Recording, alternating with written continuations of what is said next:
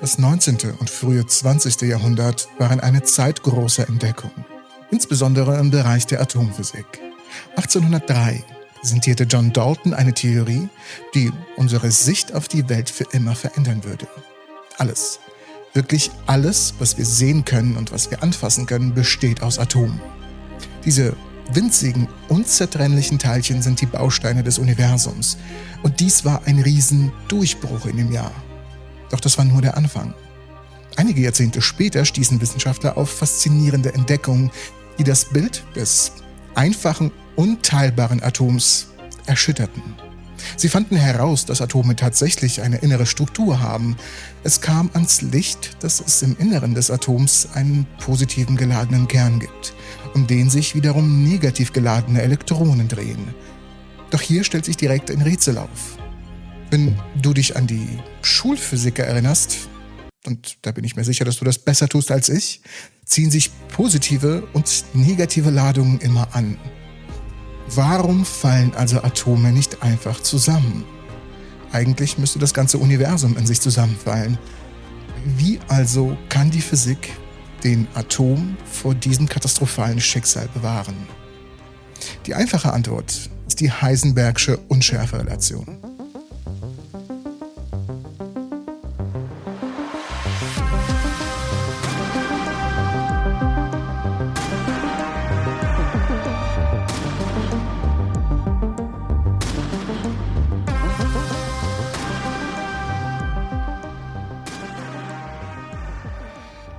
Idee des Atoms geht auf das antike Griechenland und die Überlegung eines Intellektuellen namens Demokrit von Abdera zurück. Als überzeugter Anhänger einer materialistischen Weltsicht, dass all unsere Erfahrungen durch die physikalischen Komponenten der Realität erklärt werden könnten, lehnte Demokrit die Vorstellung von zielgerichteten und göttlichen Einflüssen auf die Welt ab und wurde stattdessen zum Begründer des Atomismus. Was uns als Ordnung und Regelmäßigkeit der Welt erscheint, ist nach seinen Vorstellungen darauf zurückzuführen, dass es nur eine endliche Anzahl von Bausteinen gibt, aus denen sich die Wirklichkeit zusammensetzt. Und dass diese Bausteine, die unteilbaren Atome, die einzigen Materialien sind, die für den Aufbau und Zusammensetzung all dessen, was wir kennen, erforderlich sind. Aber man muss hier bedenken, dies war im Jahr 400 oder ungefähr Jahr 400 vor Christus. Im 18. Jahrhundert führten wir Experimente zur Widerlegung vieler alternativer Theorien über das materielle Universum, während Dalton und Mandaleev die atomaren Bausteine unserer Realität beschrieben und sortierten. Eine Zeit lang sah es so aus, als wären wir auf dem besten Weg zu einer vollständigen Beschreibung der Wirklichkeit, als aus Atomen zusammengesetzt, aus denen sich wiederum alles andere zusammensetzt. Doch dies sollte nicht sein. Denn 1897 wies J.J. Thomson nach, dass die Atome selbst nicht unteilbar sind, sondern aus Teilen bestehen. Seine Experimente revolutionierten das Denken über die Natur der Materie. Die Existenz elektrischer Ladungen war allerdings bereits bekannt und die Beziehung zwischen geladenen Teilchen und elektrischen sowie magnetischen Feldern war bereits im 19. Jahrhundert entdeckt worden. Als Thomson allerdings auftauchte, machte er sich daran, die Natur der Kathodenstrahlen zu entdecken. Als er die Kathodenstrahlen auf ein Elektroskop schoss, luden sich diese auf und bewiesen, dass die von innen ausgestoßenen Teilchen tatsächlich in gewisser Weise elektrisiert waren. Er zeigte dann, dass diese Teilchen durch einen Magneten abgelenkt werden konnten und dass die Richtung, in der sie dann wiederum abgelenkt wurden, sie zeigte, dass sie eine negative elektrische Ladung trugen. Mit anderen Worten, die Materie bestand nicht nur aus Atomen, sondern die Atome selbst enthielten im Inneren diese negativ geladenen, sehr massearmen Bestandteile, die heute als Elektronen bekannt sind. Und jetzt wird es ein bisschen knifflig. In Verbindung mit der Entdeckung der Radioaktivität, bei der gezeigt wurde, dass bestimmte Atomtypen spontan Teilchen aussenden, sah es immer mehr danach aus, als ob die Atome selbst aus kleineren Bestandteilen bestünden. In ihrem Inneren muss eine Art subatomares Teilchen existieren. Und die Idee wurde geboren. Die Idee, dass im Inneren eines Atoms auch noch eine andere Art von Teilchen geben muss. Erst 1911 kamen die Experimente von Ernest Rutherford zustande, die die Natur dieser anderen Teilchen im Inneren des Atoms untersuchen sollten. Was Rutherford tat, war einfach und unkompliziert. Dieses Experiment begann mit einem ringförmigen Apparat, der so konstruiert war, dass er Teilchen erkennen konnte, die aus allen Richtungen auf ihn traten. In der Mitte des Rings wurde eine dünn gehämmerte Goldfolie angebracht, die so dünn war, dass sie mit den Werkzeugen des frühen 20. Jahrhunderts nicht gemessen wurden konnte. Wahrscheinlich, weil sie nur ein paar hundert oder tausend Atome breit war. Breit, dick, dick, dick war. Außerhalb des Rings und der Folie wurde eine radioaktive Quelle so platziert, dass sie die Goldfolie aus einer bestimmten Richtung bombardieren würde. Die Erwartung in dem Fall war, dass die ausgestrahlten radioaktiven Teilchen die Goldfolie einfach durchqueren würden, als ob die eigentliche Goldfolie eigentlich nicht da wäre. Und das galt auch für die meisten radioaktiven Teilchen, nur nicht für alle. Einige wenige, die zwar nicht sehr zahlreich, aber sehr wichtig waren, verhielten sich so, als ob sie an etwas Hartes und Unbewegliches prallten. Einige von ihnen zerstreuten sich in die eine oder andere Richtung, während andere in Richtung ihres Ursprungs abzuprallen schienen. Dieses frühe Experiment lieferte den allerersten Beweis dafür, dass das Innere eines Atoms keine feste Struktur war, wie man sie sich vielleicht zuvor vorgestellt hatte, sondern Sie bestand aus einem extrem dichten kleinen Kerl, sondern es bestand vielleicht aus einem extrem dichten kleinen Kern und einer viel diffuseren äußeren Struktur. Wie Rutherford selbst Jahrzehnte später rückblickend bemerkte, sagte er Folgendes. Es war das unglaublichste Ereignis, das mir je in meinem Leben widerfahren ist. Es war fast so unglaublich, als würde man eine 15 Zoll Granate auf ein Stück Seidenpapier abfeuern und es würde zurückkommen und einen treffen. Rutherford konstruierte danach ein Modell des Atoms, das einem Sonnensystem ähnelte, in dem die negativ geladenen Elektronen um den positiv geladenen Kern kreisen, sowie die Planeten des Sonnensystems um die Sonne kreisen. Doch dieses Modell hatte einen wirklich fatalen Fehler, den sogar Rutherford sofort erkannte. Das Problem ist folgendes. Elektronen sind negativ geladen, während der Atomkern positiv geladen ist. Wenn ein geladenes Teilchen auf ein anderes geladenes Teilchen trifft, beschleunigt es sich aufgrund der elektrischen Kraft, die auf die Teilchen wirkt. Beschleunigte geladene Teilchen strahlen jedoch elektromagnetische Wellen, also Licht ab, wodurch sie Energie verlieren. Würden Elektronen einen Kern umkreisen, müssten sie Energie abstrahlen wodurch ihre Bahnen zerfallen und sie sich spiralförmig in den Kern hineinbewegen. Das Atom würde also kollabieren in Bruchteilen von Sekunden. Und das passiert nicht. Also muss hier etwas anderes im Spiel sein.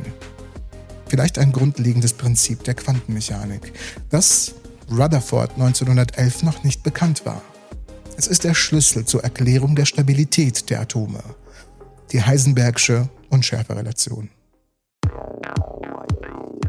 Obwohl sie erst in den 20er Jahren entdeckt wurde, besagt die Heisenbergsche Unschärferelation, dass es immer eine inhärente Ungewissheit zwischen den sogenannten komplementären Größen in der Physik gibt.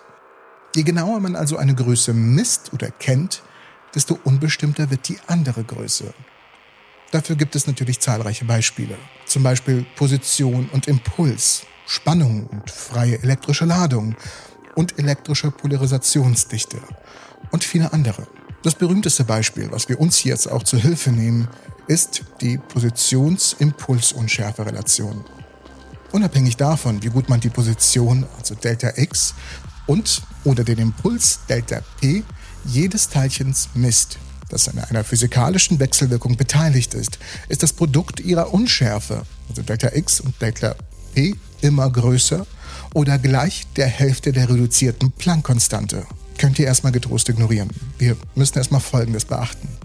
Bemerkenswerterweise kann man mit dieser Unschärferelation und dem Wissen, dass Atome aus schweren, positiv geladenen Kernen und leichten, negativ geladenen Elektronen bestehen, nicht nur die Stabilität eines Atoms ableiten, sondern auch die physikalische Größe eines Atoms. Und so geht's. Ich versuche das ein bisschen leichter zu halten, bleibt also bei mir. Das einfachste Gesetz im gesamten Elektromagnetismus ist das Coulomb-Gesetz, das die elektrische Kraft zwischen zwei geladenen Teilchen beschreibt. In direkter Analogie zu Newtons Gesetz der universellen Gravitation besagt es, dass die Kraft zwischen diesen Teilchen eine Konstante ist, multipliziert mit jeder Ladung der beiden beteiligten Teilchen, geteilt durch den Abstand im Quadrat. In direkter Analogie zur newtonischen Gravitation kann man daraus auch verwandte Größen irgendwie ableiten. Zum Beispiel wie die Stärke des elektrischen Feldes oder die Stärke der Gravitationskraft oder in dem Fall des Gravitationsfeldes. Die momentane Beschleunigung eines geladenen oder massiven Teilchens in diesem Feld kann dadurch auch berechnet werden oder die elektrische oder gravitationspotenzielle Energie eines Teilchens in der Umgebung dieses Systems. Wir werden dies für den einfachsten Fall aller Atome herausfinden. Und was ist wohl der einfachste Atom oder der einfachste Fall eines Atoms? Wasserstoff natürlich. Dessen Atomkern allerdings nur aus einem einzigen Proton besteht. Und dafür bräuchten wir nur drei Gleichungen. Doch die lasse ich tatsächlich lieber sein, denn sie wären ein bisschen zu viel für das Video. Und trotzdem habe ich eine Analogie für euch dabei, die dir auf jeden Fall ein bisschen helfen wird, das Ganze zu verstehen. Stell dir das Atom wie ein kleines Sonnensystem vor. Der Kern ist wie die Sonne und die Elektronen sind wie umkreisende Planeten. Und diese Welt hat einige Regeln. Die erste Regel ist die Heisenbergsche Unschärferelation. Sie sagt, dass wir niemals genau wissen können, wo sich ein Elektron befindet und wie schnell es sich zur gleichen Zeit bewegt. Du kannst es dir so ein bisschen vorstellen, wie wenn du ein Foto von einem Planeten machst. Du weißt also genau, wo sich dieser Planet befindet, du hast ja ein Foto davon, aber du wirst nicht wissen, wie schnell sich der Planet bewegt, weil du nur die Position hast. Und das Ganze auch umgekehrt. Dann gibt es allerdings die elektrische Anziehungskraft zwischen dem Kern, also unserer Sonne, und dem Elektron, unserem Planeten. Diese Anziehung ist stark. Und man könnte denken, dass das Elektron direkt in den Kern gezogen wird, ähnlich wie ein Planet, der in seine Sonne stürzt. Aber das passiert nicht. Warum? Hier kommt die kinetische Energie des Elektrons ins Spiel, die Energie, die es aufgrund seiner Bewegung hat. Diese Bewegung hält es in einer stabilen Bahn um den Kern, ähnlich wie die Bewegung eines Planeten in einer stabilen Umlaufbahn um die Sonne hält. Wenn man diese beiden Energien, die Anziehung und die kinetischen Energien miteinander in Einklang bringt, stellt man fest, dass sie sich in etwa ausgleichen. Es ist sogar ein perfektes Gleichgewicht. Aber was passiert, wenn wir versuchen, das Elektron näher an den Kern zu bringen? Hier greift allerdings wieder das Heisenbergsche Unschärferelation-Prinzip. Ist das ein Wort? Hier greift auf jeden Fall die Heisenbergsche Unschärferelation. Das wäre korrekt, es tut mir leid. Wenn das Elektron näher am Kern ist, wissen wir weniger über seine Geschwindigkeit. Aber das bedeutet auch, dass seine Geschwindigkeit steigen muss. Das erhöht seine kinetische Energie und verhindert, dass es in den Kern fällt. Das ist tatsächlich die Quantenmechanik in Aktion. Sie schützt das Atom und hält alles in einem feinen, stabilen Gleichgewicht, wodurch die Atome, aus denen unsere ganze Welt besteht, stabil bleiben. Dies beinhaltet auch eine sehr tiefgreifende Implikation. Jetzt bitte gut zuhören. Es gibt einen Zustand niedrigster Energie, den ein quantenmechanisches System besitzt und dieser Zustand ist nicht notwendigerweise positiv, sondern kann positiv und ungleich Null sein, wie im Fall eines oder mehrerer an einem Atomkern gebundener Elektronen. Dies ist die Nullpunktenergie. Und die Tatsache, dass es einen Zustand niedrigster Energie gibt, hat tiefgreifende Auswirkungen auf das Universum als Ganzes. Es sagt uns, dass es keine Zerfälle aus dem stabilen Zustand mit der niedrigsten Energie gibt. Die quantenmechanischen Systeme mit der niedrigsten Energie sind stabil.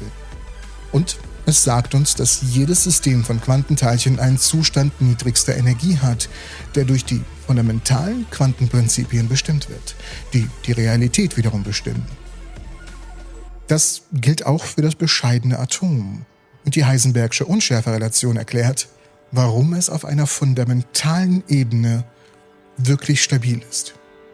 So wie du, weil du es jetzt bis zum Ende des Videos geschafft hast. Ich bedanke mich fürs Zusehen. Schau dir unbedingt das Video an und wir sehen uns im nächsten Video. Der Entropy.